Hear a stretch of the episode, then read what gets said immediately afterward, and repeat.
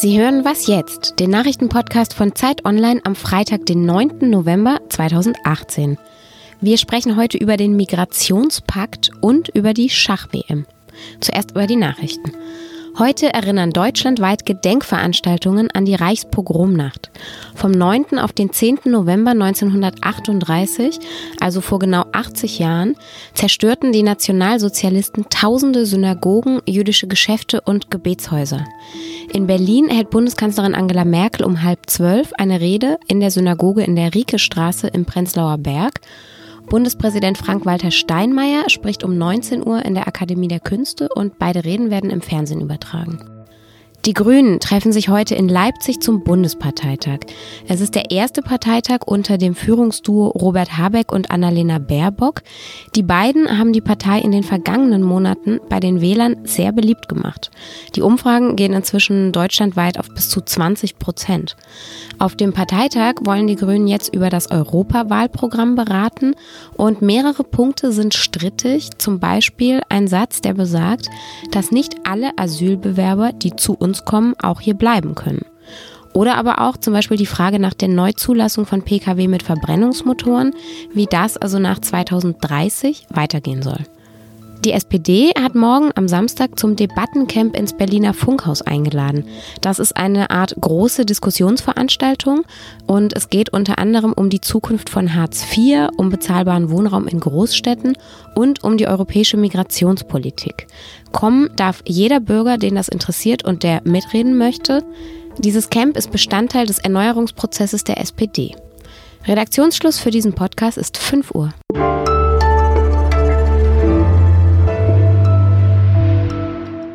Am Mikro ist Simon Gaul. Hallo. Im Dezember will die Staatengemeinschaft in Marokko den globalen Pakt für eine sichere, geordnete und reguläre Migration unterzeichnen. Dieser Migrationspakt der Vereinten Nationen soll weltweit gewisse Standards im Umgang mit Migranten festschreiben und ist damit so eine Art Handlungsempfehlung für die unterzeichnenden Länder. Die europäischen Staaten hatten die UN gedrängt, einen solchen Plan auszuarbeiten. Und zwar nachdem im Jahr 2015 eben mehr als eine Million Menschen nach Europa gekommen waren. Man sagte damals und auch in den Folgejahren dann, wir brauchen irgendeine Form von Regelwerk, und zwar globalem Regelwerk, wie wir mit diesen Flüchtlingen und mit dieser Migration, es geht jetzt nicht nur um Flüchtlinge im engeren Sinne, umgehen können. Dieser Plan wurde also erarbeitet und dann ging es aber schon wieder los. Die USA wollen den Pakt nicht unterzeichnen, außerdem nicht die österreichische Regierung, nicht die tschechische und nicht die ungarische. Und im Deutschen Bundestag wurde auch darüber diskutiert, wie wir damit umgehen sollen mit diesem Migrationspakt, ob er Deutschland vielleicht sogar schaden könnte. Ich spreche darüber jetzt mit Lenz Jakobsen aus der Politikressortleitung. Hallo Lenz. Hallo Simon. Kannst du noch mal zusammenfassen für uns an dieser Stelle, was ist dieser UN-Migrationspakt eigentlich? Das ist ein 32-seitiges Dokument, an dem die UN und ihre Mitgliedstaaten, also eigentlich fast alle Staaten der Welt, in den letzten halben bis Jahr rumverhandelt haben. Es geht dabei, ich lese mal vor, um einen globalen Pakt für eine sichere, geordnete und reguläre Migration. Dieser Pakt soll im Dezember unterschrieben werden. Der Text steht schon. Das Besondere daran ist, dass es eine Art internationalen, globalen Handlungsrahmen für ein ja auch tatsächlich globales Problem schaffen soll, nämlich für Migration. Überall auf der Welt bewegen sich Menschen von einem Land ins andere, ob freiwillig oder unfreiwillig. Und dafür soll dieser Pakt quasi Mindeststandards schaffen, wie Länder damit umzugehen haben. Und was heißt das jetzt konkret? Also sowas wie, wie man die Flüchtlinge behandeln soll oder auf welchen Wegen sie reisen dürfen oder? Äh, genau, es geht äh, zum Beispiel darum, dass äh, Menschen, auch wenn sie Flüchtlinge sind oder Migranten sind, es geht um den Pakt, in dem Pakt in erster Linie um Arbeitsmigranten, also nicht um Leute, die vor Kriegen fliehen. Dafür gibt es ja schon die Genfer Konvention als internationales Abkommen, dass diese Menschen auch gewisse Rechte haben. Also, dass sie zum Beispiel was essen dürfen, dass sie ein Recht auf Gesundheitsversorgung haben, dass man sie nicht auf der Straße verrecken lassen darf. Also, es geht wirklich um so ganz profane Dinge. Es geht darum, dass äh, Menschen, die aus einem Land fliehen und im anderen Land ankommen, aber keinen Pass mehr haben, weil sie den verloren haben, weil er ihnen geklaut wurde, das Recht haben, einen neuen Pass zu bekommen von also ihrem Heimatland. Also wieder ein Staat eine Staatszugehörigkeit. Genau, eine Staatszugehörigkeit zu bekommen. Und da werden vor allen Dingen auch die Herkunftsländer in die Pflicht genommen. Es gehört zu den Gerüchten über diesem Pakt, dass es in dem Pakt darum geht, Deutschland irgendwelche neuen Pflichten aufzuerlegen. Das stimmt nicht. Deutschland ist, ich habe gestern mit einem Unionspolitiker darüber gesprochen, Deutschland ist das Land, das eigentlich all diese Pflichten schon lange übererfüllt. Für Deutschland ändert sich eigentlich in der Praxis durch diesen Pakt nichts. Es geht darum, dass eher problematisiert wird, was in Ländern passiert, die diesen Pakt eben noch nicht erfüllen. Sagen wir Saudi-Arabien, Jemen, wo Wanderarbeiter unter Bedingungen leben, die man Zwangsarbeit nennen kann und wo sich die Staaten sehr wohl eben überhaupt nicht an diesen Pakt halten. Um die geht es in diesem Pakt und nicht darum, dass Deutschland irgendwelche neuen Dinge erfüllen muss. Mhm. Das ist natürlich interessant, weil dieser Streit, der jetzt entbrannt ist, das klingt so, als ob das vor allem in Europa problematisch wäre, diesen Pakt umzusetzen. Österreich will ihn nicht unterschreiben, Ungarn nicht, Tschechien nicht, USA sowieso nicht, aber trotzdem, dabei betrifft es unsere Länder dann ja eigentlich kaum. Warum dann dieser Streit? Warum überhaupt diese Kritik an diesem Plan?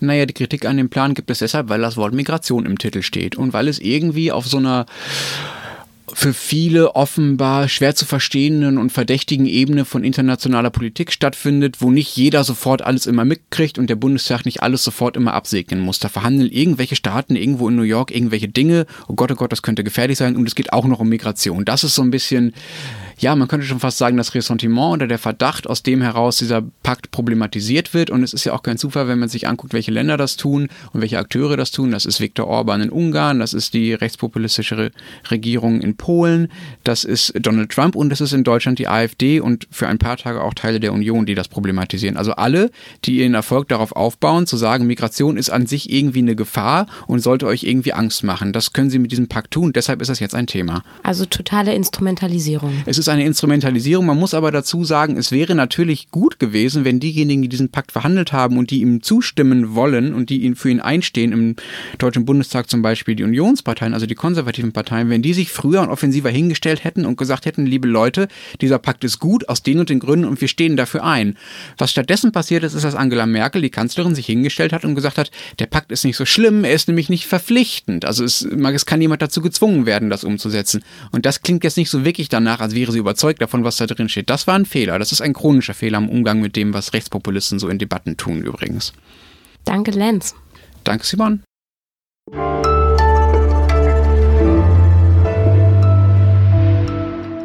Und sonst so? Wer oder was ist Oumuamua? Diese Frage beschäftigt die Wissenschaft, denn vor etwa einem Jahr erspähte ein hawaiianisches Teleskop ein sonderbares Objekt im All eben Oumuamua. Aber keiner weiß so ganz genau, was das ist. Ein Asteroid, ein Komet. Die Flugbahn war ungewöhnlich und vor allem die Beschleunigung dieses Objekts. Ein Harvard-Professor hat jetzt eine Studie veröffentlicht und vertritt eine ziemlich gewagte These. Oumuamua könnte eine Sonde sein, gebaut von Aliens. Und Aliens sind das Spezialgebiet unserer Wissenschaftsredakteurin Alina Schadwinkel. Sie hat diesen Mann sofort getroffen, Abraham Löb, zum Interview. Und ich habe sie um eine Einschätzung gebeten. Weiß der, wovon er spricht? Ja, der Mann weiß absolut, wovon er spricht und er ist überzeugt von dem, was er sagt und wirkt dabei sogar ziemlich sympathisch. Abraham Loeb hat gleich zu Beginn klargestellt, jeder, der behauptet, wir wären die einzige intelligente Zivilisation im Weltraum, ist arrogant. Wir sind nichts Besonderes, sagte er. Und mit der Haltung ist er auch überhaupt nicht allein. Die Astrobiologie ist ein ernstzunehmendes Forschungsfeld. Ob nun Oumuamua der Beweis für die Existenz von Aliens ist, Loeb hat betont, es ist eine Möglichkeit. Ich wiederhole, eine Möglichkeit. Und er fordert Kolleginnen und Kollegen aber gleichzeitig explizit auf, plausible andere Erklärungen zu publizieren. Er will Neugier, er will Offenheit, er will eine Debatte und er will, dass alle vorbereitet sind, nach weiteren Objekten wie Oumuamua Ausschau zu halten. Denn erst wenn wir mehr Daten haben, werden wir Gewissheit bekommen können. Sagt Alina Schadwinkel. Und in der nächsten Woche gibt es ihr ausführliches Interview auf Zeit Online.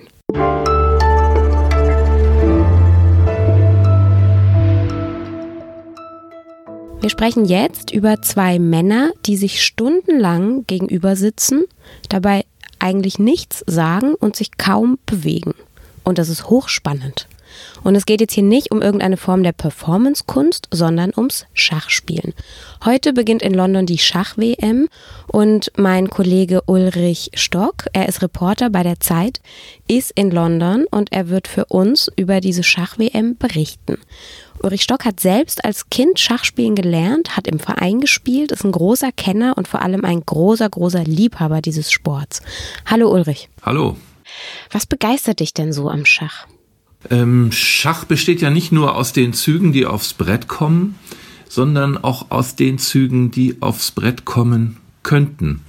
Das heißt, wenn man so einer Schachpartie folgt, zuschaut, ähm, dann kann man während die Spieler überlegen, selber auch überlegen, was könnte man jetzt machen. Und äh, oft ist es dann überraschend, was einer der Spieler zieht. Äh, manchmal zieht er auch das, was, was man sich selber überlegt hat. Also Schach ist, eine Schachpartie ist nicht nur die Geschichte, die sich auf dem Brett vollzieht, sondern diese Geschichte wird umgeben von vielen anderen Geschichten, die sich auch hätten zutragen können. Und die gehören dazu und die machen es sehr interessant. Die Atmosphäre eines solchen Schachkampfes ist natürlich ganz besonders, weil es wird nicht gesprochen, es ist höchste Konzentration. Äh, man kann sehen, wie die Spieler am Brett sitzen. Manche grimassieren. Man versucht aus kleinsten Äußerlichkeiten sozusagen etwas abzuleiten. Mm, ich würde es ein bisschen mit Meditation vergleichen vielleicht. Also es ist eine Versenkung, die stattfindet. Und wenn man sowas mag, ist es sehr interessant. Und dieses Turnier ist ja ein Duell. Es treten also nur zwei Spieler an. Diese komplette Weltmeisterschaft wird nur von zwei Männern bestritten. Sie spielen viele, viele Stunden gegeneinander. Wer sind denn diese beiden? Wie würdest du Magnus Carlsen und Fabiano Caruana charakterisieren? Die lernt man ja ganz gut kennen dann so mit der Zeit. Äh, Magnus Carlsen, 27 Jahre alt, Weltmeister seit fünf Jahren, ist ein unglaublicher Sportler, er ist durchtrainiert, Waschbrettbauch, äh, interessiert sich für alle möglichen anderen Sportarten, Fußball und so weiter, spielt selber Basketball und Fußball und so weiter. Er bringt eine unglaubliche physische Präsenz mit ans Brett, eine richtig körperlich zu spürende Energie. Äh, und seine große Spezialität ist es, die Sache langsam anzugehen. Also es ist nicht so, dass er einen gleich in der Eröffnung der Partie irgendwie äh, umbringt, sondern er hat sehr viel Zeit. Es lässt sich manchmal vier, fünf Stunden Zeit, bis er anfängt, äh, dann richtig dem anderen zuzusetzen. Und er gewinnt viele seiner Partien dann ähm, im Endspiel nach langer Zeit. Sein Gegner, Fabiano Caruana, ein bisschen jünger als Carlsen, ist ein ganz anderer Typ. Ähm, er ist auch äh, gut trainiert, aber er ist nicht so eine, seine physische Präsenz ist nicht so stark. Ähm, viele sagen, er sei so ein Nerd, weil er so eine Nerdbrille auf hat. Er ist jemand, der sich mit allen Aspekten des Spiels äh, sehr gut auskennt und seine große Spezialität ist es schon in der Eröffnung ungewohnte Dinge auszuprobieren, mit denen er seine Gegner unter Druck setzt. Also die Spielansätze der beiden sind äh, durchaus unterschiedlich und in der Schachwelt ist die Einschätzung, dass dieser Weltmeisterschaftskampf der spannendste der letzten Jahre ist, weil der Ausgang am offensten ist. Dank dir, lieber Ulrich. Viel Spaß in London. Danke. Und wenn Sie, liebe Hörerinnen und Hörer, jetzt Lust auf Schach bekommen haben, Ulrich Stocks Texte finden Sie bei uns auf Zeit Online. Und das war's dann auch für diese Woche bei Was Jetzt. Wenn Sie uns kontaktieren möchten, schreiben Sie uns eine Mail an wasjetzt.zeit.de. Ansonsten sage ich Tschüss und ein schönes Wochenende und vielleicht viel Spaß beim Schachgucken.